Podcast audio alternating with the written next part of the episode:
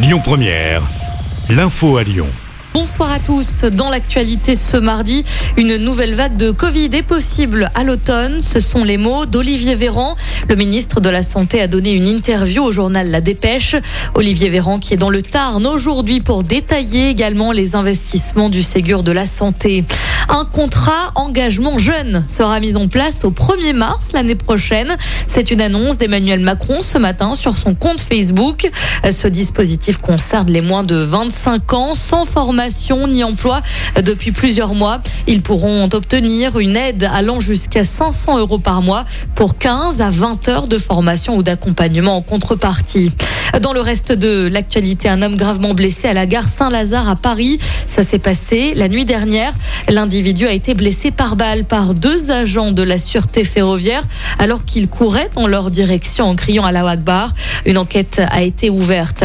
Sur les routes, attention, sur le boulevard Laurent Bonnevet à Villeurbanne, depuis ce matin, la vitesse est passée de 70 à 50 km heure le long du parc de la Fessine, entre le périphérique et le quai Charles de Gaulle. Autre info route, elle concerne le cours Lafayette qui est fermé pour quatre mois en raison de travaux.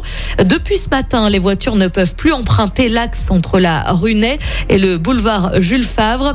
Ce sera le cas jusqu'en février prochain. Des déviations sont mises en place.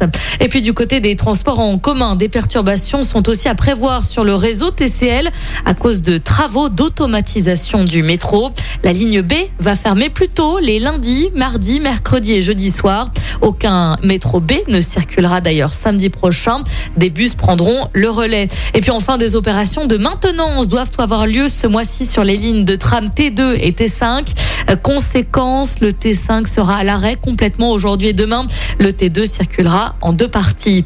Et puis un mot de football pour terminer. C'est la quatrième journée des phases de poule de la Ligue des Champions. Après deux matchs nuls et une défaite, Lille devra impérativement l'emporter ce soir sur la pelouse de Séville. Le coup d'envoi de la rencontre est donné à 21h ce soir. Écoutez votre radio Lyon Première en direct sur l'application Lyon Première, lyonpremière.fr et bien sûr à Lyon sur 90.2 FM et en DAB+. Lyon Première